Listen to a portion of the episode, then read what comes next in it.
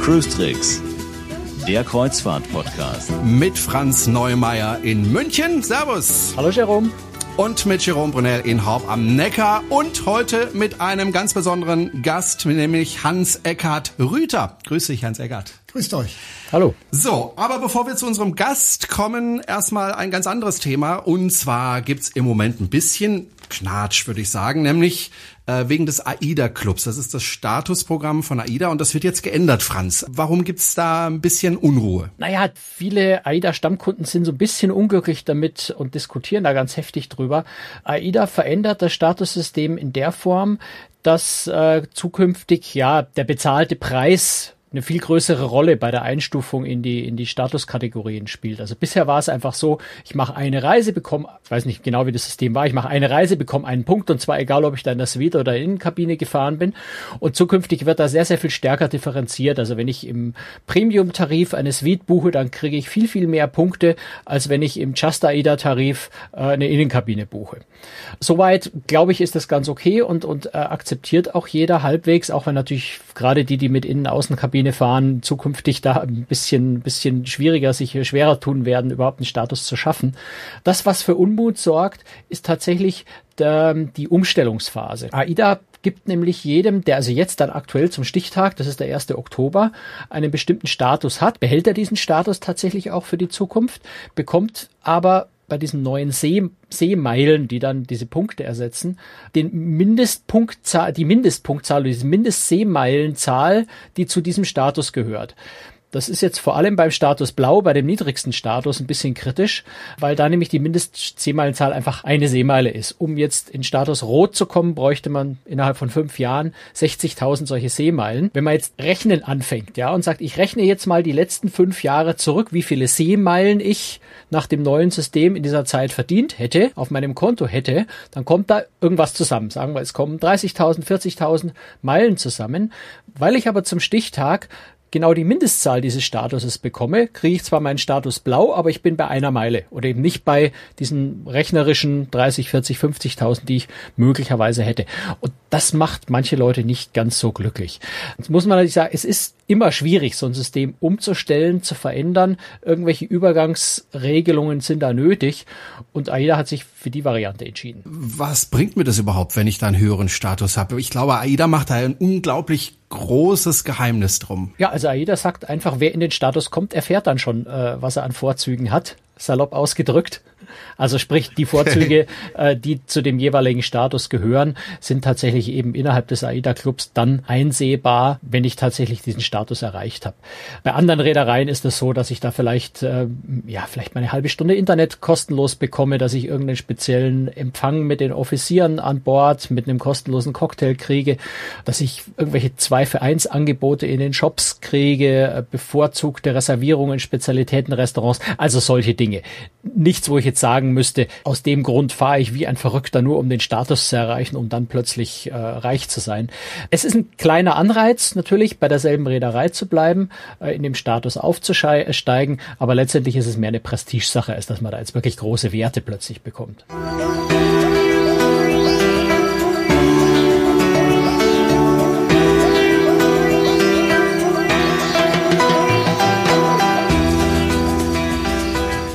Ich habe es ja ganz am Anfang der Sendung gesagt, wir haben heute einen Studiogast und äh, das ist Hans Eckert Rüther und ich freue mich sehr, dass er heute hier ist. Ich habe ihn kennengelernt durch Zufall hier direkt in Horb, denn äh, er arbeitet mit mir zusammen im Lenkungskreis Asyl, wo wir uns ein bisschen um die Asylbewerber kümmern. Da haben wir uns kennengelernt und da hast du mir irgendwann mal erzählt, du, ich bin die nächsten zwei Monate nicht mehr da, weil ich bin auf dem Kreuzfahrtschiff und genau. äh, auf welchem Kreuzfahrtschiff warst du? Auf der Prinzendamm. Auf der Prinzendamm, das ist von der Holland American Line. Ja, ne? da bin, bin ich jetzt zum vierten Mal mit der Holland-Amerika-Linie gefahren, weil man auch, wie ich eben gehört habe, auch dort seine Sterne kriegt. Und das lohnt sich natürlich auch, wenn man öfter mit einer der gleichen Reederei fährt. Sag mal, wie lang warst du auf dem Schiff? 68 Tage. 68 Tage. Franz, da stellt er sogar lang. dich glaube ich, sogar in den Schatten. Ne? 68 ja, Tage. Ja, Gott, wenn ich, wenn ich an Bord bin, bin ich meistens sogar ziemlich kurz. Also das längste, was ich bis jetzt gemacht habe, waren, glaube ich, wirklich 14 Tage. Meine erste Reise war 27, die zweite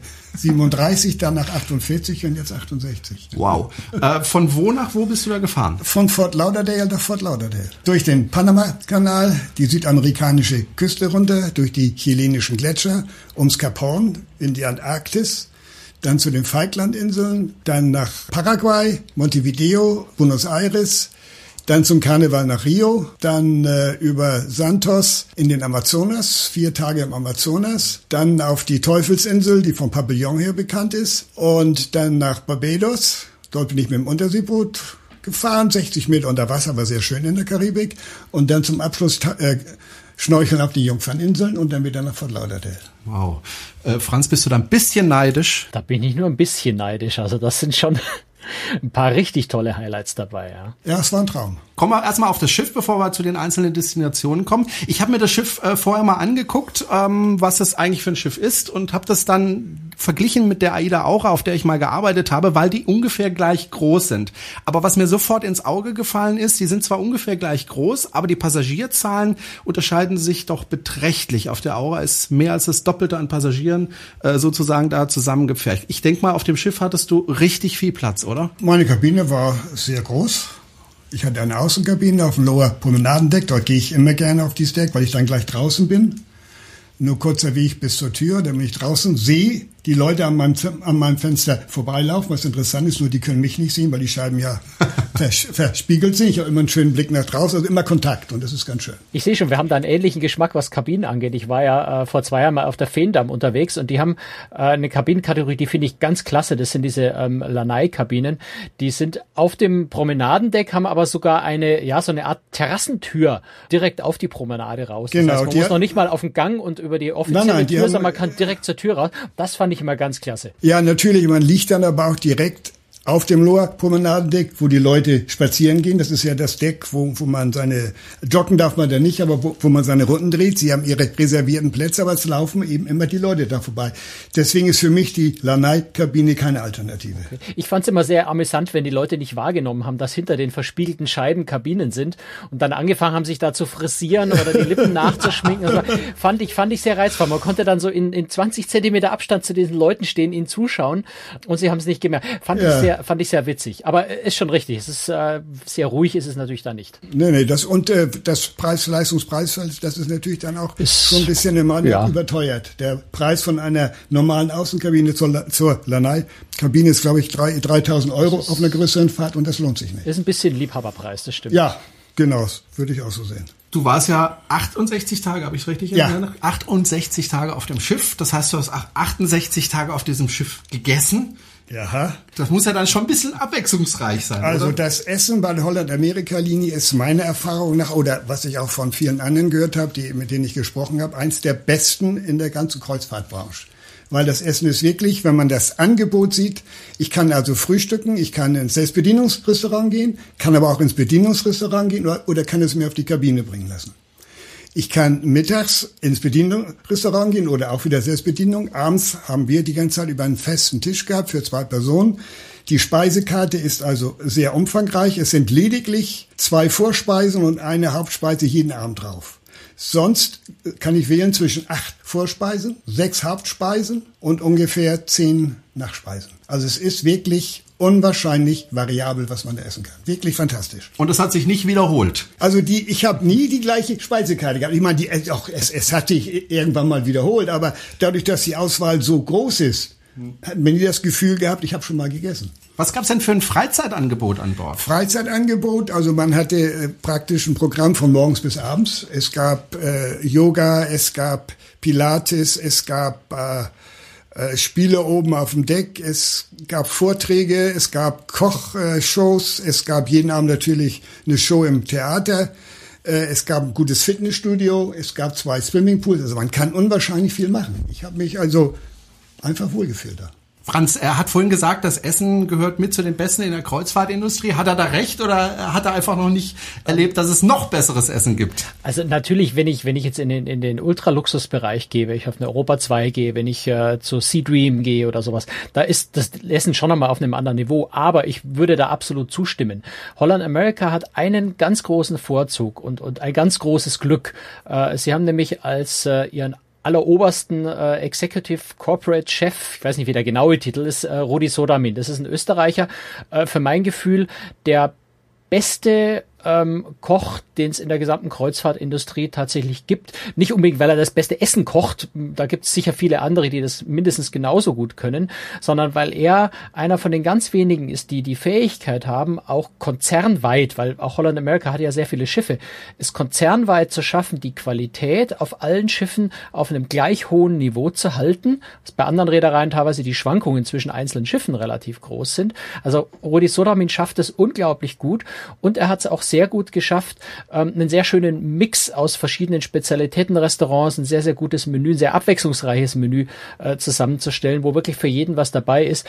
Insofern hat Holland America da tatsächlich allein durch ihren, äh, durch ihren obersten Chefkoch äh, ein, ein Riesenglück, jemanden zu haben, der das absolut perfekt im Griff hat. Und das stellt man sich leichter vor, als es ist in so einem riesengroßen Konzern. Man sich ja denken, die Schiffe fahren in der ganzen Welt unterwegs äh, rum, die Lebensmittel sind, müssen in die ganze Welt verteilt werden, unter Umständen lokal beschafft werden, trotzdem soll das alles irgendwie einheitlich sein, ist eine unglaubliche logistische und organisatorische Aufgabe. Und das kriegt Holland Amerika für mein Gefühl am Markt bei den großen Reedereien definitiv mit deutlichem Abstand am besten hin, ja. Ja, und es gibt dort ja auch ein gutes Spezialitätenrestaurant. Das kostet allerdings 30 Dollar dann mehr, aber das Essen ist natürlich nochmal einen Sprung besser dann und das stimmt schon. Aber sonst das Essen ist wirklich klasse. Und vor allem die, die Freundlichkeit der Bedienung, wenn man nicht satt wird. Wenn es mal zum Beispiel Hummer gibt, ist das natürlich nicht so viel. Da wird so ein Mensch wie ich nicht satt von, dann kommt der Kellner. Davon könnte ich fünf Stück am ja, Stück essen. Ja, und dann sagt der Kellner, you are still hungry, und dann kriege ich noch einen T-Bone-Steak hinterher. Nicht? Das ist äh, einfach, einfach fantastisch. Ne? Also das ist die, die Freundlichkeit von den Leuten. Es sind ja, das, das Servicepersonal sind ja Filipinos, das sind die, die im Reinigungsbereich und so tätig sind und die Indonesier in der Küche und im Servicebereich in den Restaurants. Da herrscht eine Freundlichkeit, auch untereinander. Man merkt, die fühlen sich da wohl. Und das ist unwahrscheinlich viel wert. Also was ich auf der Findam erlebt habe, da waren wir allerdings eine etwas größere Gruppe. Also es war eine Pressereise mit einer, mit einer Pressegruppe von, weiß nicht, ich glaube insgesamt zu zehnt. Und da hat uns, da haben wir tatsächlich an einem Abend dann auf, auf, auf unseren Wunsch hin unser eigenes Abendessen bekommen, also außerhalb der Speisekarte, ja. äh, nämlich ein indonesisches Menü.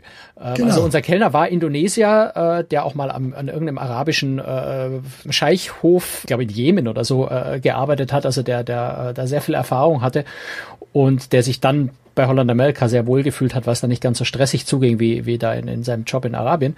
Und der hat gemeint, ob wir nicht mal Lust hätten, äh, was ganz, ganz original Indonesisches zu probieren. Und da haben wir natürlich alle mit Begeisterung gesagt, ja klar, unbedingt. Äh, wir wissen ja, dass in der Küche Indonesier arbeiten und, und, und dass da was Tolles kommt. Und haben dann wirklich auch einfach unser eigenes Mühe an dem Abend bekommen, was kein anderer bekommen hat. Und es war lecker. Es war richtig, richtig lecker. Genau das gleiche hatten wir letztes Jahr an unserem Achtertisch. Da hatten wir auch ein Essen nur für uns. Da haben wir gesagt, wir möchten genau, wie Sie eben gesagt haben, nur mal indonesisch und er hat uns ein, ein, ein Menü da fabriziert, was nur für uns war. Das ist, und das kostet nichts extra. Apropos extra, wie ist das eigentlich mit den Nebenkosten? Was ist inklusive auf dem Schiff und was nicht? Also inklusive sind eigentlich nur Kaffee, Tee, Eiswasser und Limonade. Alkoholikas kosten natürlich Geld. Mhm. Aber ich glaube, das ist bei den, also es ist kein All-Inklusive, das kostet halt Geld. Und die 15% Bedienung, okay, ist vielleicht ein bisschen hoch, aber die, die muss man dann halt zahlen. Aber äh, je öfter man äh, fährt, je günstiger wird's dann auch. Ich kriege zum Beispiel mein Weinpaket jetzt mittlerweile mit 50 Prozent, weil ich eben jetzt so vier Sterne habe und dann kriege ich 50 Prozent, dann lohnt sich da schon auch mal die Flasche Wein zu trinken. Richtig. Und man muss auch sagen, dass bei Holland America generell die Getränke vergleichsweise günstig sind. Also gerade wenn man es mit dem direkten Bewerber mit Celebrity Cruises zum Beispiel vergleicht, die seit Jahren die Preise stetig an, anheben, äh, ist bei Holland America die Getränkepreise nach wie vor relativ moderat. Und die sind auch, das kann ich also aus meiner Erfahrung sagen, ich bin jetzt im fünften Jahr dabei, kaum erhöht worden. Wenn ich an das Weinpaket denke, das die sieben Flaschen kosten immer noch das Gleiche. Hm. Wie war denn das Publikum? Warst du der Einzige, der so lange auf dem Schiff war oder gab es auch andere, die ähnlich lange Fahrten also, gemacht haben? Wenn man ganz ehrlich ist, war es ein Rentnerschiff. Es waren ja Leute, ich meine, wer kann heute 68 Tage auf dem Schiff sein? Wir waren nur zwölf Deutsche Es waren, äh, glaube ich, ich habe die Liste, es sind vier, etwas über 400 Amerikaner gewesen. Die nächste stärkere Gruppe waren die Kanadier, dann die Australier und das restliche war so zwei aus Frankreich, einer aus Israel, drei aus Portugal, ein Russe und wir als zwölf Deutsche. Es war also, wir waren in der, in der Minderheit, kriegten aber jeden Tag unsere Zeitung. Okay. War In das Deutsch. Schiff in Deutsch? In Deutsch, ja, ja, in Deutsch. Das meine ich damit eben. Ihr wart jeden Tag auf See oder gab es auch mal Zeiten, wo das Schiff mal zwei Tage im Hafen geblieben Ja, wir haben zwei Tage in Valparaiso gelegen und zwei Tage in Buenos Aires gelegen und zwei Tage in Rio und zwei Tage in Manaus gelegen. ist? Welche Destination war so im, rückblickend für dich die schönste? Wo warst du am glücklichsten? Es ist schwierig zu sagen. aber glücklich war ich eigentlich in Santiago, weil ich letztes Jahr da war und diesmal viel auf eigene Faust machen konnte.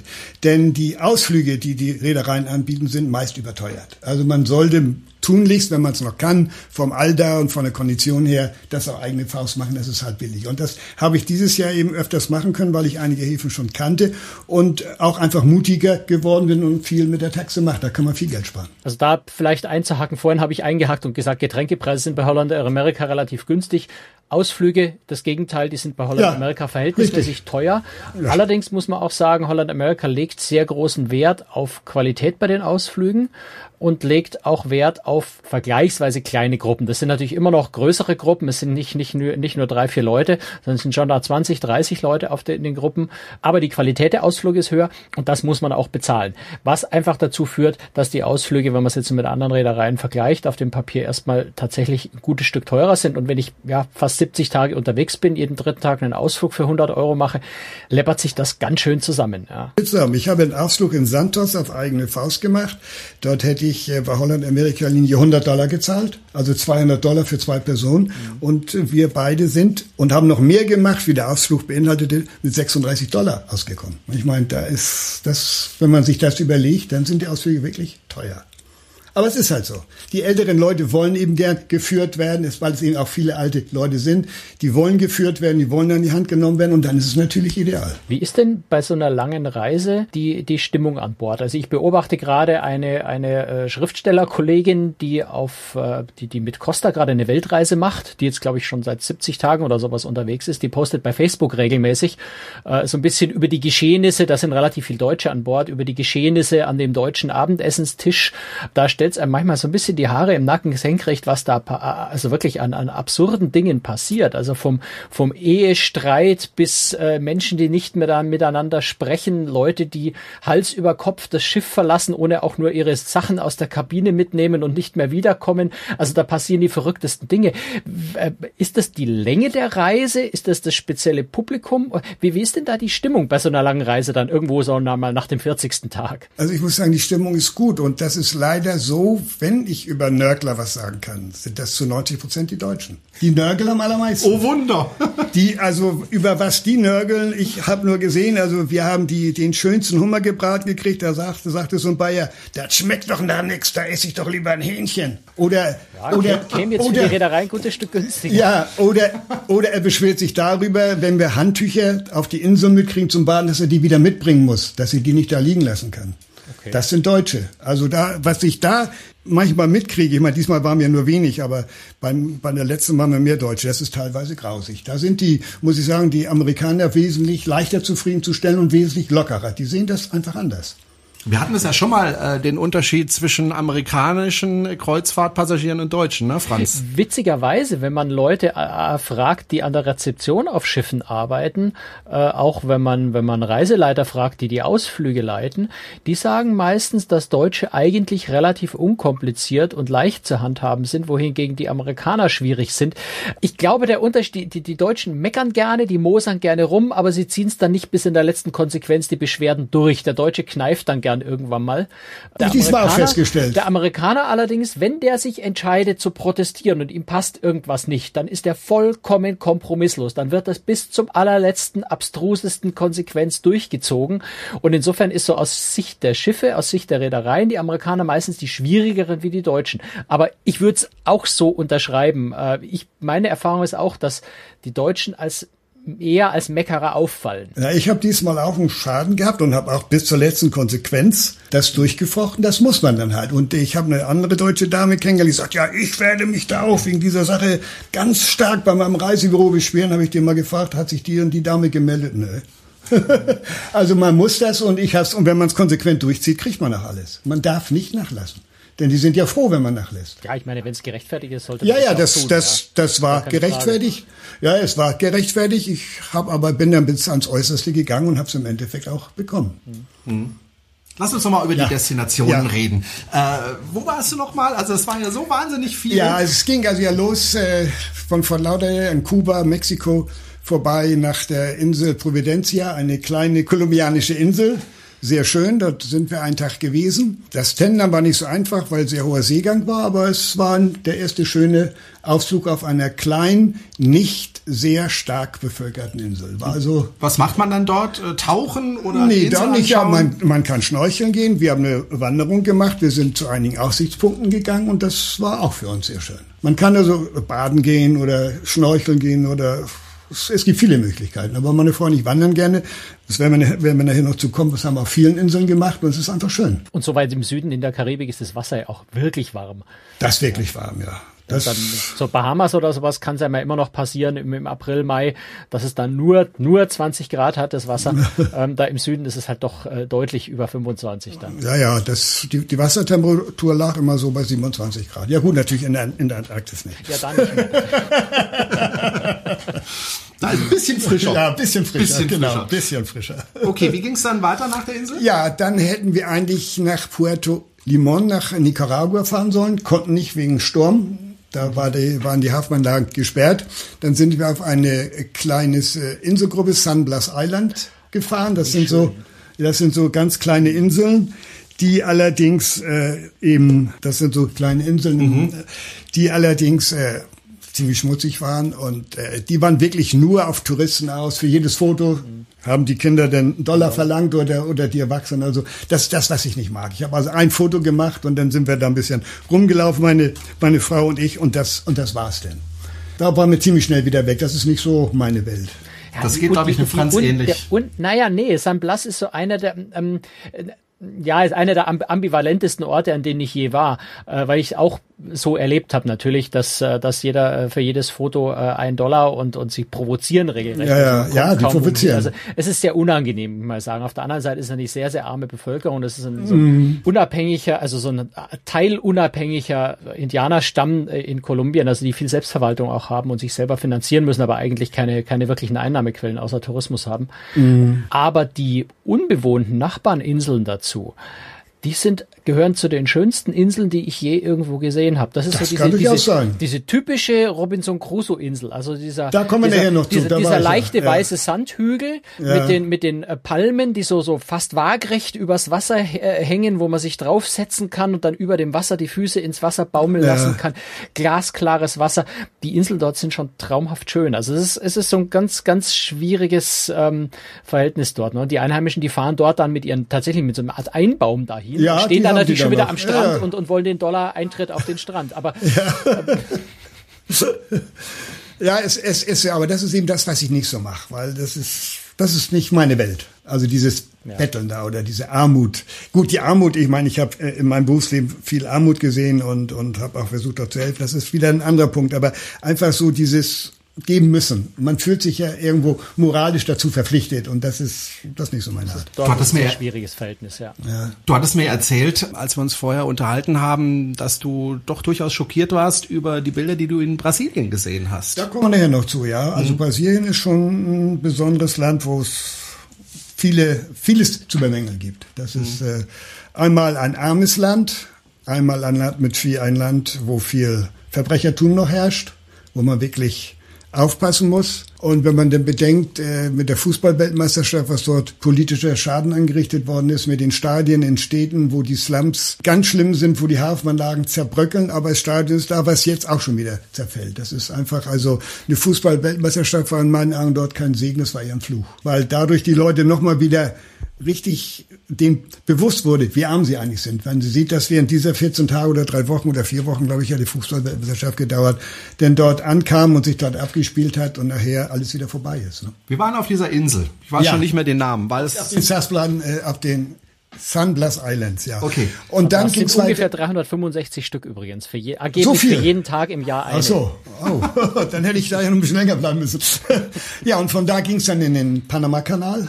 Das war natürlich ein Erlebnis der äh, besonderen Klasse. Morgens im Dunkeln angekommen und dann diese beiden kleinen Schleusenkammern gesehen. Die eine war schon voll, das Schiff ist immer vor uns gewesen. Also da passen die Schiffe wirklich, man sieht das deutlich gerade rein.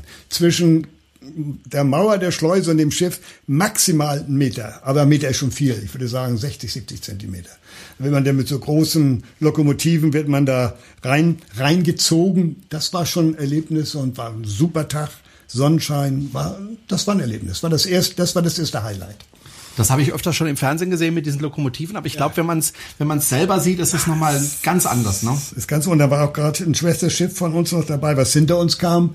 Da hat die Reederei an dem Tag nur mal eben eine Million Dollar bezahlt, um, um die beiden Schiffe da durchzubringen. Ne? wenn man sich das überlegt, was also an diese Kosten denkt man ja auch nicht, wenn man eine Kreuzfahrt bezahlt, was, was die Reedereien ja auch an solchen Ausgaben haben. Ne? Bist du schon mal durch den Panama äh, Pa- Panama-Kanal gefahren? Ich bin mit der Franz? Starflyer mal durch den Panama-Kanal gefahren, ja, also beim Segelschiff. Das war Ah, schon. die kenne ich ja, mit der spannend, Royal Clipper, die habe ich gesehen, ist ein Traum. Das ist, das ist Panama-Kanal ist übrigens aus einem Grund noch äh, was sehr, sehr faszinierend. Das ist einer von nur zwei Orten auf der ganzen Welt, wo der Kapitän tatsächlich kurzzeitig sein Kommando abgibt. Also im Panama-Kanal hat tatsächlich der Lotse das Kommando und die Verantwortung für die Schiffe. Und das kann ich mir schon vorstellen, wenn man sieht, wie eng das da teilweise ist und wie das, und wie das da zugeht. Das ist die Ansonsten engste- ist Lotse immer prinzipiell nur. Berater, aber im Panama-Kanal hat der Lotse tatsächlich die echte Verantwortung über das Schiff. Hm, das- Ja, gut, das merkt man ja auch, wenn man in diese Schleusenkammern reinfährt. Das sind die Lokomotiven da. Das ist schon, da, da gehört schon was dazu. Dann ging es durch den Panama-Kanal. Ja. Wohin ging es dann? Ja, am Panama-Kanal ging es dann an Panama City vorbei. Dann ging es nach äh, Salaverry. Das ist in Peru, das ist die Hafenstadt von äh, Trujillo. Das liegt also mehr, kann man sagen, fast in der, in der Wüste. Das ist also ein Hafen, wo nur zwei oder drei Schiffe reinkommen, kaum Kreuzfahrer, auch viel Frachter, sehr ärmlich. Und dort sind wir denn, das sind wieder so einige Sachen, wo man Holland-Amerika-Linie auch wieder loben muss, wo sie dann wirklich Shuttlebusse machen, weiter weg. Also nicht nur mal eben bis zum Hafenende, sondern bis nach Trujillo rein. Das ist eine Stunde Fahrt, kostet dir nichts. War im Preis mit drin. Und das ist, sind wieder Dinge, wo man sagen muss, hoppla, das ist gut. Denn Man sonst kostet, gerne mal 20 Dollar, ja. Oder ja, das ist es, ja, ja. Und das, das war wirklich hier in einigen Städten so, dass sie dort den Shuttlebusse zur Verfügung gestellt haben, weil wir ein bisschen außerhalb lagen. Und das hat sich dann, das war dann schon schön. Da sind wir also dann nach Trujillo, eine wunderschöne Stadt, die wir da besichtigt haben. Und wenn man dann sieht, da der Hafen ist praktisch in der Wüste und oben hier die ganzen grünen äh, äh, Gegenden, man, ist alles grüner Spargel. In der Wüste wächst dort der grüne Spargel, der, Lecker, dann, lecker. der dann nach Deutschland exportiert wird. ne? Das war schon, das hat ihr aber letztes Jahr schon gesehen. Das war, das war wirklich schön. Hast du denn da Spargel gegessen? Nein. Ja, an Bord, ja, aber, aber ob es der grüne Spargel nur war, weiß ich nicht. Das Der, ist, der, der, der ja- ist vermutlich von Peru nach Fort Lauderdale exportiert worden und, und, dort und dann, wieder äh, mit dem aufs Schiff, geladen. ja, ja, oder dann wieder im Hafen im Container angeliefert worden ist. Manchmal ist die Welt doch ein bisschen verrückt. Ja. Wie ging es dann weiter? Dann ging es weiter nach Callao. Callao ist der Vorhafen von Lima in Peru. Dort waren wir dann äh, zwei Tage. In, ja, da waren wir auch zwei Tage, weil von dort aus äh, einige von uns vom Schiff nach Mapichu gefahren sind und sind dann erst wieder im nächsten Ort aufs Schiff gekommen. Die waren dann drei Tage für, glaube ich, viereinhalbtausend Dollar in Mapichu extra noch. Viereinhalbtausend Dollar nochmal für die drei Tage ja, extra. Ja, genau, mit dem Flugzeug. Also das ist, das ist das, was ich mir nicht erlauben kann und auch nie erlauben werde können. Aber es sind so einige, die denn da winken und äh, dann, mal Okay. eben, dann, dann mal eben weg waren. Da haben wir also einen wunderschönen Ausflug auf eine Insel gemacht mit Pinguinen, Pelikan und Walrosse Tausende.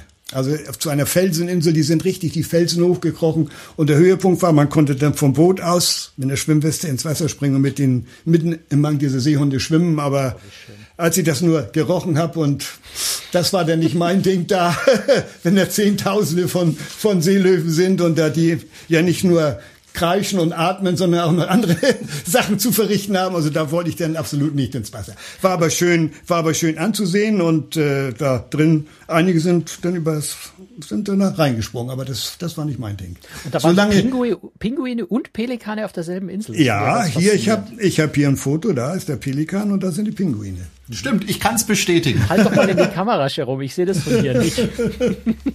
Ob man das jetzt so sieht, weiß ich nicht. Doch, ich sehe es. Ja, ja, faszinierend. Echt, ja, ja. echt faszinierend.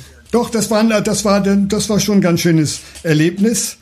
Und äh, am zweiten Tag waren wir dann in, äh, in Lima und äh, haben uns in die Stadt so ein bisschen, da habe ich dann so eine geführte Tour gemacht, weil äh, äh, es war, es gab die, die Billigtour, die ich eigentlich haben wollte, nur ein Bus nach Lima und zurück, hatten sie im Programm, waren zu wenig Leute, fuhr der nicht und dann habe ich eben so eine Tour gemacht und war auch ganz schön. Und dann ging es wieder weiter. Dann ging es wieder weiter. Von Lima das nimmt ja gar kein Ende. Ging es dann in einen Wüsten, äh, wirklich in einen Wüstenhafen nach Pisco. Da lag das Schiff also wirklich in der Wüste eine ganz kleine Ortschaft, äh, sehr reizvoll. Dort äh, ja, doch, es war, haben wir auch äh, den ganzen Tag gelegen, es war recht nett. Und von Pisco ging es dann nach Arica, das ist dann schon in Chile gewesen, eine Hafenstadt in Chile mit einem, mit auch mit der ersten Christusstatue, also eine von fünf, die ich dann auf der ganzen Reise gesehen habe. Natürlich nicht mit der in Rio zu vergleichen, aber von der Größe fast das Gleiche. Da sind wir dann, das ist das, was ich vorhin sagte, meine Frau und ich gehen gerne, sind wir hier also auf diesen Hügel hochgelaufen. Das waren, glaube ich, fünf oder sechs Leute vom Schiff. Die anderen mit dem Rollator haben es natürlich nicht geschafft. wir waren, wir sind immer früh los und haben dann eben da uns den Tag so an Land aufgehalten. War sehr nett. Und dann kamen dann noch abends zum Hafen so einige Gab es das eigentlich oft, dass Sie im Hafen begrüßt worden seid durch Tanzgruppen, Musikgruppen oder ähnlichem? Das war nicht so oft. Das war, glaube ich, drei oder viermal. Das war, das das war nicht so oft. Das finde ich nämlich immer besonders nett, ne, Franz, wenn da irgendwelche Gruppen, Trachtengruppen äh, einen da Ja, man, begrüßen. man hat meistens relativ wenig Zeit, sich das überhaupt anzuschauen, ne, weil man gerade so auf dem Sprung zum Ausflug ist oder zurückkommt ja, ja. und dann schnell aufs Schiff zurück muss. Aber ja, ich finde ich find das auch mal ganz nett, ja. Ja, doch. Weil es meistens, weil's meistens recht authentisch ist. Ne? Das, das ist nicht irgendwie so ein so bestelltes äh, Touri-Programm, sondern das sind wirklich die örtlichen Trachtenvereine oder, oder was es da so an, an kulturellen Vereinigungen gibt.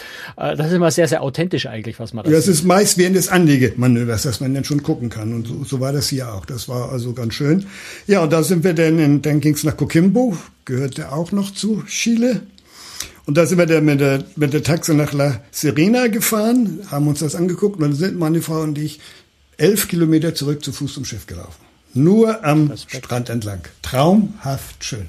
Ja, also man sieht ich da, bin gar nicht neidisch. Man also, sieht da, du siehst ja, da, unser Franz, Schiff ich ist, sehe ja noch die Bilder und unser, ich bin gar unser, nicht neidisch. Unser, unser Schiff ist da drüben und wir sind ja hier dann die ganzen, es war traumhaft schön. Als wir es den Leuten erzählt haben, die haben sich nur den Kopf gefasst und gedacht, die doofen Deutschen, aber wir haben es halt gemacht.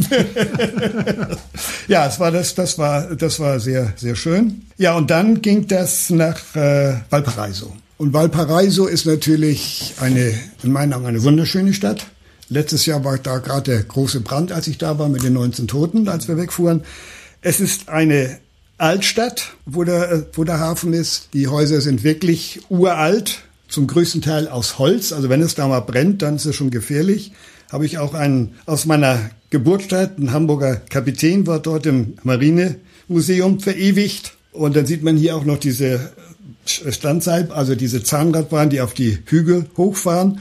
Und dann haben sie ein wunderbares Freilichtmuseum. Man kann sagen, also ein Teil der Altstadt mit Häusermalerei. Ganz toll haben sie das gemacht. Also super. Da kann man wirklich zwei Tage rumlaufen. Da haben wir auch wieder nur was mit dem Bus gemacht. Für ganz wenig Geld. Für, ich glaube, die Busfahrt hat nicht mal einen Euro, Euro gekostet. Sind wir durch ganz Valparaiso gefahren und haben uns alles angeguckt. War traumhaft schön. Und von Valparaiso kam das nächste Highlight, die Robinson Crusoe Insel. Im Morgengrauen, die goldenen Berge. Also ich sehe jetzt gerade ein Bild, äh, wo der halbe Berg beleuchtet ist. Ja, es ist, das ist ein Traum. Traumhaft ist, schön, das ja. Ist Traum. Und da oben waren wir dann. Da Und- sind wir dann wieder mit sechs Leuten vom Schiff hochgelaufen. Und den Robinson auch getroffen? Oder? Nee, Robinson, da ist ja ein Tsunami reingegangen vor einiger Zeit. Das Robinson-Denkmal ist leider nicht mehr da. Das wollten sie wohl wieder aufbauen. Das war, deswegen haben sie jetzt die Häuser auch wesentlich weiter nach oben, oberhalb der Piratenhöhlen. Und da ganz oben waren wir denn. Und da ist da noch das Denkmal von der Dresden, die ist da in der Nähe gesunken, das deutsche Kriegsschiff. Da ist der Friedhof mit dem Ehrenmal noch. Ja, das war dann die Robinson-Crusoe-Insel. Und von der Robinson-Crusoe-Insel ging es dann nach Puerto Montt. Das ist in einem Kanal in, in einer Bucht in Chile. Das ist eben für die Deutschen interessant, weil dort Leute aus dem Schwarzwald angesiedelt wurden. 1858 waren die ersten Siedler dort Deutsche. Man sieht dort auch noch Fachwerthäuser mit Schwarzwaldschindel und so, also eine sehr interessante Altstadt mit äh, wirklich äh, alten Schindelhäusern hier, wie es bei uns im Schwarzwald ist. Da fühlte man sich fast zu Hause. Ich, ich wollte gerade sagen, das sind so ein paar Straßen, äh, wo es einfach ausschaut, als wäre man in Deutschland. Wenn man da so, Ja. ohne zu wissen, wo man ist, hinverpflanzt Genau. wird, man würde nicht auf die Idee kommen, dass man in Chile ist. Nee, ist und, richtig. und man trifft erstaunlich viele Leute, die da auch Deutsch sprechen, und zwar akzentfrei Deutsch sprechen. Ja, wir hatten letztes die Jahr eine also deutsche mit dem sächsischen. Akzent oder sowas. Äh, und man ist dann völlig überrascht zu hören, nein, wir sind nicht in dieser Generation ausgewandert, sondern die sind da in der dritten Generation und sprechen quasi äh, Deutsch mit sächsischem Akzent. Ja, letztes Jahr hatten wir da eine deutsche Reiseführerin. Das war wirklich klasse. Das war schon schön. Ja, und dann haben wir zwischendurch, dann wurde es ein bisschen stürmisch, dann mussten wir äh, mehr in Landnähe fahren. Da habe ich immer so ein so ein Foto dabei. Da waren dann alle Außendecks, alles geschlossen, weil dort war draußen dann verboten. Man ging dann über geheime Wege, bin ich dann rausgegangen, um ein Foto jedenfalls von den hohen Wellen zu schießen. Das war dann äh, in, in, in Chile von, von Puerto-Montt nach Punta Arenas an der Küste entlang. Da war also wirklich Sturm. Meistens wird's ja dann auf dem Schiff relativ ruhig, weil die meisten Leute damit beschäftigt sind, krank in der Kabine zu liegen und sich zu übergeben. Ja, mich hat gewundert, da die Prinzendam, wenn ich richtig informiert bin, keine Stabilisatoren hat. Dazu ist das Schiff, glaube ich, noch zu klein. Aber äh, so doll geschaukelt hat es gar nicht. Gut, die, die Stewards kamen rum, haben aus, den, aus unserer äh, Raumbar die Gläser in Handtücher aufs Sofa gelegt, weil sie Angst hatten, dass sie runterfallen und so. Aber es ist nichts passiert. Also von der Größe her könnte sie schon äh, Stabilisatoren haben. Ja, ja, weil äh, die Aura hatte auch Stabilisatoren, ist ähnlich groß. Ähm, Ich insofern, glaube, aber so viel vielleicht hat sie trotzdem keine. keiner. Ne? Nee, ich glaube, sonst bei der letzten Reise hat der Captain immer gesagt, er hat sie ausgefahren und hier war nie, nie davon die Rede. Also es hat auch ein bisschen mehr geschaukelt. Sie fahren sie halt nicht so gerne aus, weil der Treibstoffverbrauch Ja. dadurch hochgeht. Ne? Geht höher, ist klar. Ja, und dann sind wir nach Punta Arenas gekommen, zu dem Herrn Magellan. Wenn man dessen Fuß anfasst, kommt man ja wieder. Und genau so war es. Meine Frau hat letztes Jahr den Fuß angefasst, dieses Jahr waren wir wieder da. Aber das wussten wir ja schon. Also äh, Punta Arenas ist dann die äh, ist die Stadt an der Magellanstraße, liegt auch sehr schön, ist die südlichste Stadt Chiles. Da waren wir auch einen Tag und von Punta Arenas ging es dann durch die Gletscher, durch die Gläserallee, also wunderschöne Gletscher durch die schmalen Fjorde da nach Ushuaia. Das ist dann die äh, südlichste Stadt von Argentinien.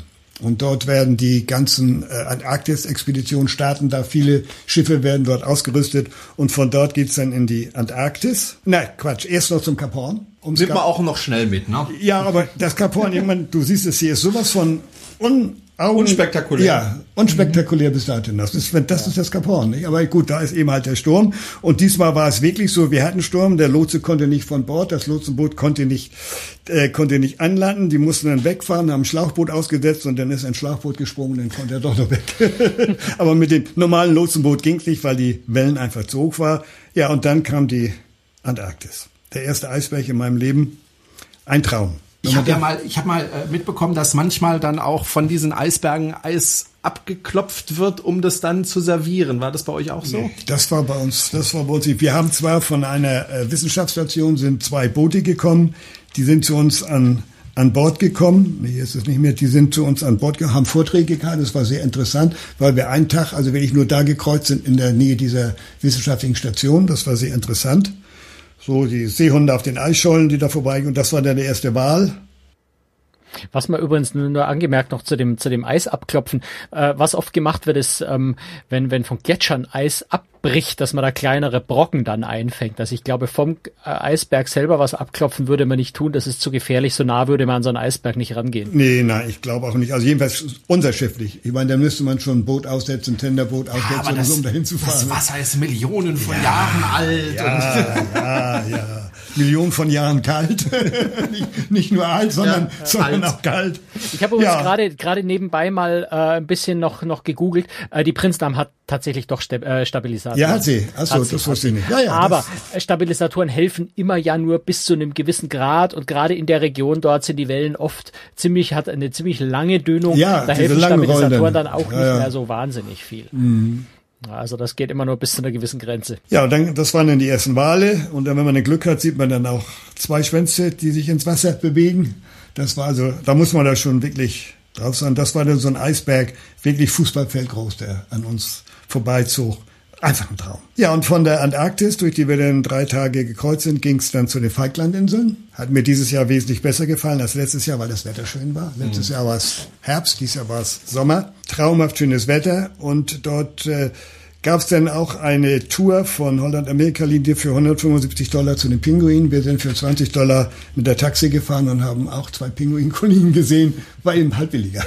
Durfte man an diese Kolonien ran oder sollte man da Abstand halten? Nein, dort sollte man Abstand mhm. halten. Das war auch oben, also das habe ich mit dem Foto rangeholt, das war ungefähr so 50 Meter weg.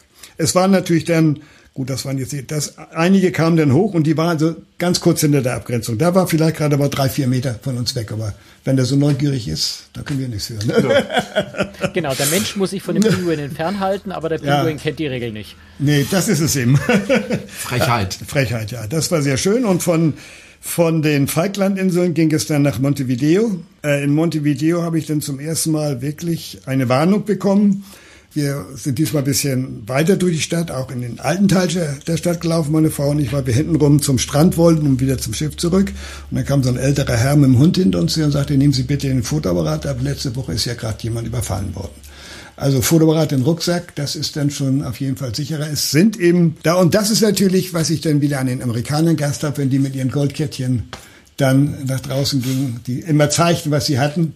Das ist natürlich dann auch Provokation. Und was hier an den Brücken in Deutschland ist mit den Schlössern, ist dort an den Brunnen. Hier so ungefähr so 100.000 Schlösser am Brunnen, war auch ganz interessant. Ja, und von äh, Montevideo ging es dann nach äh, Buenos Aires. Buenos Aires waren wir zwei Tage, ist ja auch eine alte Stadt. Und dort haben wir eben das Glück gehabt, aus Isenburg, eine Ortschaft von Horb mit sage und schreibe, glaube ich, 300 Einwohnern, ist die Tochter, macht ein soziales Jahr da und dann kamen die Eltern zu Besuch und wir waren auch gerade da und haben wir zusammen in Buenos Aires Armut gegessen.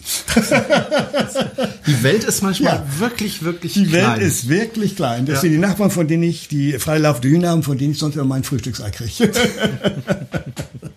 die haben wir dann da getroffen und hier ist das älteste Café dann, das Tortoni, da hatte ich zufällig Geburtstag, da haben wir dann äh, mit den restlichen Pesos, argentinischen Pesos, ich hatte gerade noch eine Torte und eine Schokolade und eine Tasse Kaffee gekriegt. Wie hast du das mit dem Geld gemacht? Gab es einen Automaten an Bord oder? Nein, es gab keinen Automaten an Bord. Die hatten also praktisch nur äh, an Bord tauschen konnte man diesmal nur brasilianische Pesos. Äh, alles andere habe ich mir aus dem Automaten gezogen oder vorher besorgt. Ich habe ja auch so einen kleinen Tick. Ich war jetzt ja in über 70 Ländern und habe aus jedem Land den kleinsten Geldschein. Und da sieht man natürlich die Inflation dann, wenn, wenn man das so durchblättert, ist ja teilweise sagenhaft. Nicht? Wenn ich an Serbien denke, ein Dinar bis 500 Millionen. Als ich da beruflich war, haben wir das Geld in Pappkartons mitgenommen, um unsere Hotelrechnung zu bezahlen. Ne? Also da habe ich früher schon die dollsten Sachen erlebt. Ja, und dann ging das von Buenos Aires weiter in eine äh, kleine Urlaubsstadt, die auch zu Paraguay gehörte, nach Punta del Este. Die haben eben so eine Sand, eine Hand im Sand als ihr Wahrzeichen, war auch ganz schön. Von Punta del Este ging es dann nach äh, Santos, der Heimatstadt von Pele, mit seinem Pele-Museum. Dort äh, sind wir dann auch, meine Frau und ich, da gelaufen, auf den Berg hoch, alles zu Fuß. Hätte auch mit der Bahn für 30 Dollar fahren können. Dann mit, der, mit so einer alten Tram wirklich durch die Altstadt am Kaffeemuseum, am Pele-Museum vorbei und so. Es war sehr interessant. Und dann kamen wir nach Rio. Der erste Tag Rio war der Christusstatue vorbehalten. Das ist natürlich schon ein Erlebnis dort mit der Zahnradbahn hochzufahren, aber die Menschenmassen da oben. Das macht keinen Spaß, ne? Nee, also man sieht's ja hier, irgendwo ist meine Frau dazwischen, so ein alleiniges mhm. Foto mit der Statue ist. Und man, wenn man da von unten hochguckt, sieht natürlich schon gewaltig aus. Und es sind natürlich, und das ist das, was ich in Brasilien einfach nicht so richtig in meinen Kopf hineingekriegt habe, die Verrücktheit mit dem Karneval in diesem armen Land. Und wenn man dann bedenkt, diese Samba-Show, die wir hier im Fernsehen sehen, die kosten 500 Dollar Eintritt. Da gibt's ein extra Sambodrom in Rio. Und für die Nacht, das sind dann zwei Nächte, einmal von Rosen, von ja, Rosenmontag auf Rosendienstag ist ja Quatsch, also auf den Dienstag und von Dienstag auf Mittwoch machen dann da sechs Samba-Schulen ihre, ihre Shows und da kostet es 500 Dollar Eintritt. Und da sind natürlich die Amerikaner alle hingestiefelt. Da habe ich mir gesagt, nee, bei uns an Bord war dann auch so eine kleine Show mit zehn netten Damen, das hat mir genügt, da brauchte ich die anderen nicht. Ja, und dann sind wir dann am nächsten Tag äh, auf den Zuckerhut mit dem Ausblick auf den Kobana, den dollsten Strand, der das da ja sein soll. Da war an dem Tag, weil das war jetzt der Mittwoch, da war es dann ziemlich leer, die Tage vorher war es sehr voll. Und dann Für meinen Enkelsohn natürlich die Fahne vom HSV, wehte am Strand, weil HSV da mal gegen den, gegen den brasilianischen Verein gespielt hat. Das muss okay. ich natürlich fotografieren. Hm. Dann haben wir von vom Schiff aus haben wir dann die Wagen gesehen, die sind bei unserem Schiff vorbeigefahren, die dann zum Sambadrom gebracht wurden. Ja, und von äh, Rio ging es dann nach, oh, jetzt muss ich überlegen, nach San Salvador, auch eine alte Stadt. Nein, nach Illois ging es, nee, doch, nach Illois ging es, noch nicht nach San Salvador. Nach Illois als auch Man kann eine, ja ein bisschen durcheinander kommen bei eine alte Stadt, ja, ja, und ne? da, da wohnte der, äh, ist der äh, Friedensnobelpreisträger vom Buchhandel, der George Amado, wohnte da, mit dem hat sich meine Frau dann unterhalten, allerdings nur mit einer Biste von ihm. Ja, und da, die haben auch ihre Christusstatue, die sie da überall dann mal wieder haben. Und das ist denn jetzt San Salvador mit der wirklich Kirche in alles aus Gold, weil die Leute früher, die reichen Leute glaubten, sie kommen dann eher zu Gott, wenn sie Gold spenden und dann durften sie auch weiter vorne am, am Altar sitzen und denn das Delfter, die Delfter Kacheln war sehr interessant hier, die Karnevalverrückten da in, in San Salvador. Dann ging es von San Salvador, ging es dann nach äh, Recife, ja, nach, nach Recife Nein, nach Maquillo. Dort sind wir in eine Lagune gefahren und in der, zwischen der Lagune war dann nur praktisch so Art wie hier bei uns so ein kleiner Deich, ein Elbdeich oder sowas zum offenen Meer. Da haben wir aber nicht in der Lagune gebadet, sondern wir sind dann ins offene Meer gegangen. Da kamen dann die Krabben aus dem Sand. Dann ging es nach Recife in ein altes Gefängnis, was jetzt ein Kraftsmarkt ist. Aber da sind auch die Städte zerfallen und ungepflegt bis dort, weil es geht nicht. Das ist aber ein Fußballstadion. Fußballstadion ist da, aber alles andere verkommt. Von Recife ging es dann nach Natal. Ja, dort haben wir äh, in dem Fluss den, das, äh, das Wasser so aufgewühlt, dass die Fische irgendwo von den Schrauben betäubt wurden. So, die haben dann die mit dem Ruderboot waren es so fünf Ruderboote um unser Schiff, haben sich dann diese Fische zum Essen aus dem, aus dem Wasser geholt, die toten Fische. War ein wunderbarer Strand, traumhaft schön. Und da sieht man natürlich die fußballbegeisterten Brasilianer, die Jugend, die dort Fußball spielte. Und von äh, Natal ging es dann in den Amazonas. Das wollte ich nämlich gerade fragen, ja. ob ihr dann auch mal in einen Fluss rein ja. seid. Jetzt sind wir vier Tage in den Amazonas gefahren. Also eine super Stimmung da, ist ja Regenzeit. Der Unterschied zwischen Regenzeit und Trockenzeit beträgt acht Meter. Also da ist schon, wenn man, das sieht man nachher im Hafen von Manaus. Und hier sieht man deutlich, hier kommt der Amazonas, da kommt der Porto Negro, der schmutzige Amazonas, der aus dem Urwald kommt und der blaue Fluss, die treffen da aneinander, sehr, sehr schön zu sehen. Von, äh, und das sind dann so äh, die im Amazonasgebiet so kleine Seitenarme, wo die Leute auch wohnten, wo sie ihre Tiere hatten, ihre Kühe und Gott, das ist so ein, Kuh, so ein Kuhtransporter, der die Kühe dort äh, hin und her. Das ist Piranha. Wir, ja, die haben wir geangelt, mit 18 Leuten haben wir eingefangen, war natürlich eine super Ausbeute. Wurde groß angekündigt, Piranha angeln, aber gut, einen haben wir erwischt. Und Schmecken dann, die? Ich habe keinen gegessen. die waren so ich dachte, die fressen uns. Ja, ja so sollte das eigentlich auch sein. Und dann sind wir, äh, haben wir mitten im Fluss äh, geankert und sind dann getendert in eine kleine Ortschaft. Und das war eigentlich sehr interessant. Okay, das sind diese 1-Dollar-Fotos wieder. Aber dort haben wir dann einen jungen Mann getroffen. Da waren mehrere, die äh, kleine Motorboote vermieteten und dann so ein bisschen ins Landesinnere fuhren. Alle zwar zum gleichen Punkt, aber wir hatten das Glück, unser wohnte dort hinten, der ist mit uns ausgestiegen. Dort haben wir oben auf dem Berg eine Schule gesehen. Also ich war sowas von begeistert, wenn man die Klassenräume sieht.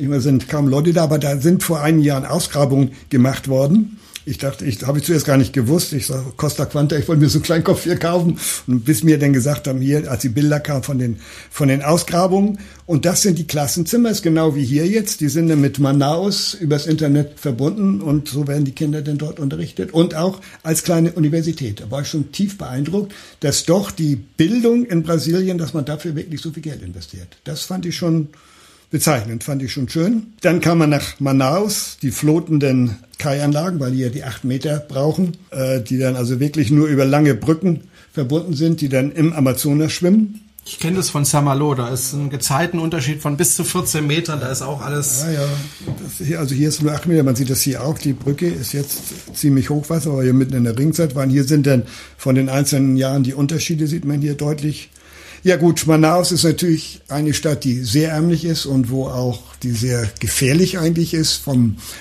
äh, von, von Räubern her oder so. Also da wurden wir gleich, wie wir von Bord kamen, die, da standen die Polizisten, bitte alles in den Rucksack packen und wirklich nur rausholen, wenn sie es brauchen.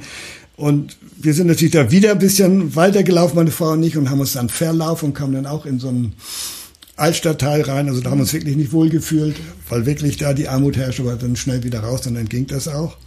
Da ist natürlich, was sie da haben, ist das eines der ältesten Opernhäuser. Das ist von innen natürlich ganz fantastisch. Das ist, wird auch noch hochgehalten, das ist auch renoviert.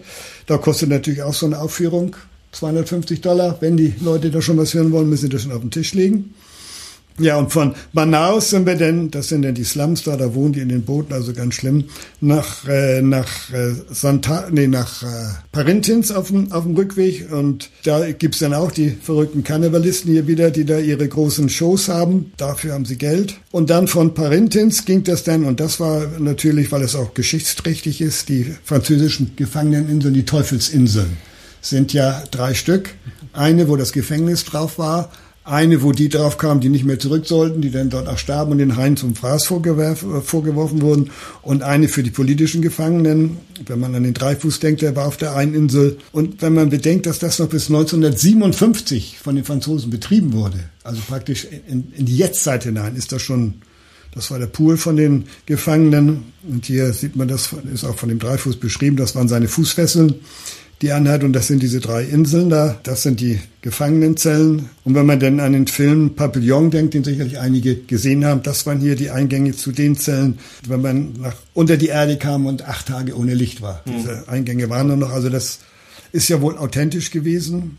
Aber wenn man so viel Input die ganze Zeit bekommt, ja. über 68 Tage, platzt da einem nicht irgendwann der Kopf? Die, genau ja, die Frage also, lag mir auch gerade auf der Zunge. Ja, haben, nee, irgendwann, Platz, ich habe jeden Tag doch so ein bisschen geführt. das Gefühl dafür, oder? Ich, ja gut, das sind immer Eindrücke, jeden Tag nur Eindrücke. Ich habe aber jeden Abend Tagebuch geführt. Meine Frau hat ihrs geführt, ich habe meins geführt. Und ich habe mal verglichen. Jeder hat natürlich andere Eindrücke. Und das war also ist eine schöne Insel gewesen, die Teufelsinsel. Und dann ist sicherlich dieser Starklipper, von dem Sie vorhin sprachen, den haben wir dann im Hafen von Bridgetown gesehen, dieses Segelboot. Der fährt ja auch viel in der Karibik. Ja, und da haben wir natürlich ein besonderes Erlebnis mit dem U-Boot gehabt. Wir sind mit dem Boot rausgefahren und dann sage ich, ja, ich habe aber kein Glasboot gemietet, dass ich nach unten gucken kann. Ich habe bezahlt, dass ich auch wirklich eine Uni. Ein Moment. Und dann kam plötzlich das U-Boot aus dem Wasser. Faszinierend. Fast kam dann neben unser Boot, dann wurde es aufgemacht, dann kamen die Leute raus, dann gingen wir runter und das waren dann nur so schön an einem Wrack vorbei. Bis 181 Fuß waren wir tief und so saß in dem Boot. Also aus. ungefähr 60 Meter sind Ja, das. 60, mhm. 60 Meter waren wir tief. Dann sind wir noch nach Bridgetown reingegangen und dann kommt unsere letzte Tour, das war dann eine Schnorcheltour auf den Jungferninseln. Da komme ich gerade aus dem Wasser, da haben wir dann noch einige Schildkröten gesehen und so, war sehr, sehr, sehr schön. Und dann kamen wir zurück nach äh, Fort Lauderdale, da sind wir noch durch die Everglades da gefahren, durch die Sungas Islands da mit diesen Windbooten, haben uns noch ein paar Alligatoren angeguckt und das war's dann. dann Wie hast du dich denn auf diese lange, lange Reise vorbereitet? Muss man da irgendwelche Vorbereitungen treffen? Also Klamotten wäscht man an Bord und so weiter? Ja, also das war dieses Mal auf dem Schiff sehr gut. Es, also das gibt's ja bei Holland-Amerika-Linie immer. Die haben hier ihre Waschsalons. Man kann da waschen. Auf der anderen Schiff hat es bisher Geld gekostet. Hier kostete das nichts. Man äh, konnte waschen so oft man wollte mit Trocknern und dergleichen. Daran das haben wir natürlich alles schon bei, beim Kofferpacken berücksichtigt, denn mit 23 Kilo für 68 Tage und dann auch noch ein Anzug dabei für die Formeldinners ist das dann natürlich, äh, ist das dann natürlich nicht so äh, schön. Aber wir haben also eigentlich genug, genug dabei gehabt. Also wir haben wirklich äh, alles Mögliche gehabt. Aber die Freunde und so weiter, den muss man ja auch vorher sagen. Also pass mal auf, die nächsten 68 Tage erreichst du mich nicht. Nicht. Ja gut, ich habe natürlich, ich habe mir äh, Internet gekauft an Bord, 250 Minuten. War natürlich nicht ganz billig. Aber oft war in den Cruise-Centern ja Internet gratis. Dort habe ich dann auch so ein bisschen Interface mit meinen Enkelkindern gemacht. Also ich wir haben diesmal nur eine einzige Postkarte geschrieben. Wir haben diesmal zum ersten Mal Mails. Und sie war nicht mal an mich. Nein! Ich kannte deine Adresse ja nicht. Nächstes Mal kriegst du vielleicht eine. Ja, das ist unsere Kabine. So, so klein war sie nicht. Aber hat man dann nicht, wenn man auch so lange in einer Kabine, ich meine, die Kabine ist, wie ich sehen kann, relativ groß, aber ähm, hat man nicht irgendwann mal auch Heimweh und freut sich wieder auf zu Hause, trotz dieser schönen Reise? Also ich muss sagen, dieses Mal habe ich mich erst auf zu Hause gefreut, als ich Fort Lauderdale wieder sah. Weil das war so viel, so viel Eindrücke, dass ich gar nicht an zu Hause gedacht habe. Und die letzten Tage gingen natürlich dann schnell um. Zuerst dachte man, oh Mann, jetzt hast du noch 50 Tage. Ach, du meine Güte.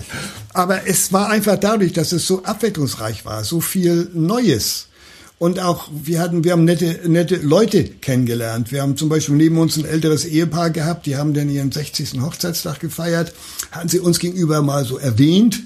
Und äh, dann habe ich mir das Datum gemerkt, bin einen Tag vorher dann zu dem Chef vom Restaurant gesagt, also morgen, wenn ihr da nichts macht, wäre ich aber böse mit euch. Und dann haben sie da also mit 20 Leuten gesungen und und und ein und einen Kuchen dahingestellt für die für die zum zum äh, zum Hochzeitstag. Das war schon also wirklich, das haben sie nicht, haben sie, das war das ältere Ehepaar, da haben sie da ihre, ihren Kuchen. Also da, das ist eben das Persönliche an Bord. Und wenn man morgens kam, ich bin ja fast jeden Morgen ins Fitnessstudio gegangen und dann bin ich immer durchs Selbstbedienstungsrang zurück, weil ich grünen Tee mit runtergenommen habe. Dann standen da schon die drei Köche. Der eine war für die geputschten Eier, der eine fürs Omelette, der andere für die Spiegeleier. It's my turn today. No, it's his turn. I like fried eggs. So, dass die Leute, also dieses Persönliche, es war einfach schön. Man hat sich da wohlgefühlt, man wurde angesprochen. Es war wie zu Hause. Es wie, war schön. Wie, wie fühlt sich denn das an, wenn man nach 68 Tagen dann von Bord geht und weiß, das ist kein Landgang, sondern das war's jetzt mit dem Schiff. Man fliegt jetzt nach Hause. Wie, wie, wie fühlt sich das an? Hat man da irgendwie einen, weiß nicht, so einen Abschiedsschmerz oder oder? Doch, ich muss schon sagen, ich habe einen Abschiedsschmerz, weil es mir wirklich gut gefallen hat. Also ich habe gesagt, schade, wenn ich gewusst hätte, dass das Schiff jetzt auf dem Weg nach Deutschland ist und ich das vorher gewusst hätte und in mein Portemonnaie geguckt hätte und meine Ersparnisse zusammengezählt, vielleicht wäre ich noch mit über einen großen Teich gefahren. Aber nein, sicherlich nicht. Das wäre mir dann zu lang und auch, auch zu teuer geworden, weil so viel Geld habe ich auch nicht. Aber es war ein Abschiedsschmerz, weil ich mich einfach wohlgefühlt. Also und setzt man sich dann zu Hause an den Frühstückstisch und wartet, dass der Kellner kommt und merkt nach fünf Minuten, er kommt nicht? Also der Kellner kam ja nie. Wir sind zum Frühstück grundsätzlich ins Selbstbedienungsrestaurant okay. gegangen. Ja, ich habe mir dann wieder meine Eier. Ich bin dann zu unserem Nebenserwerbsbauer gesagt, die zehn frischen Eier bitte. Ich bin wieder da. Und ja, es ist. Ich habe mich überhaupt wieder auf das selbstgebackene Brot gefreut, weil meine Frau nicht wir essen Schwarzbrot. Das war an Bord natürlich hatte Seltenheitswert. Wir haben uns auch versucht, bisschen vernünftig zu ernähren, dass wir nicht also mit zehn Kilo mehr wiederkamen. Ich habe, glaube ich, ein Kilo gehabt und meine Frau gar nichts. Gut, sondern wir, ja, dadurch, dass wir Fitness und, und auch mittags eben nur Fleisch und Gemüse, also wenig Kohlehydrate und abends sind die Portionen ja Gott sei Dank nicht so groß. Und wir haben auch immer relativ früh gegessen, weil spätes Essen, dann kann ich nicht schlafen. Also wir haben uns bemüht, uns auch so halbwegs so zu ernähren, dass uns das und dann unseren Schlückchen Wein dazu, das braucht man ja auch am Abend, das war ganz schön. 68 Tage war sie jetzt unterwegs. Wann geht's wieder auf Reisen? Ja, wann geht's wieder? Wir hatten eigentlich gesagt, das sollte es gewesen sein. Aber jetzt haben wir wieder noch so ein tolles Angebot gekriegt. Wir haben also jetzt dadurch, dass ich ja mein, mein, äh, meine Beschwerde bis zum Ende durchgefochten habe, haben wir jetzt ein Guthaben für die nächste Reise. Wir kriegen doppeltes Upgrade. Ich brauche also nur eine Innenkabine zu buchen und kriege eine Balkonkabine fürs gleiche Geld. Schön. Nicht? Also das reizt mich jetzt doch nochmal eine Fahrt zu machen, aber sicherlich nicht vor 2017, 18. Also nächstes Jahr wollen wir mal nicht aufs Wasser. Wir sind sowieso zu den Kreuzfahrten gekommen wie eine, wie eine Jungfrau zum Kind. Ich wollte eigentlich, ich sage, das ist nichts für mich. Da zwei Wochen auf dem Schiff, das, da kriege ich ja Platzangst, da drehe ich ja durch. Dann habe ich in der Welt am Sonntag gelesen, einmal rund um die Welt und das war gar nicht mal so teuer. Und dann sagte mein Sohn, mach es doch. Und dann haben wir die Reise gemacht. Das ging mit dem Flugzeug nach Hongkong, zwei Tage in Hongkong. Das kannte ich ja vom, vom beruflichen her, war traumhaft schön. Dann nach Sydney und dann auf Schiff durch die Karibik über Vanuatu, äh, Fidschi, Samoa, Hawaii bis nach Vancouver. Dann zwei Tage San Francisco und dann zurück nach Deutschland. Und diese 25 Tage und dadurch, dass ich da auch eben diese Kabine schon auf dem Lower Promenadendeck hatte, äh, also ich habe mich einfach wohlgefühlt. Ich gesagt, das machen wir nochmal. Und so sind wir zum Kreuzfahren gekommen. Und dann nochmal und dann nochmal und dann nochmal.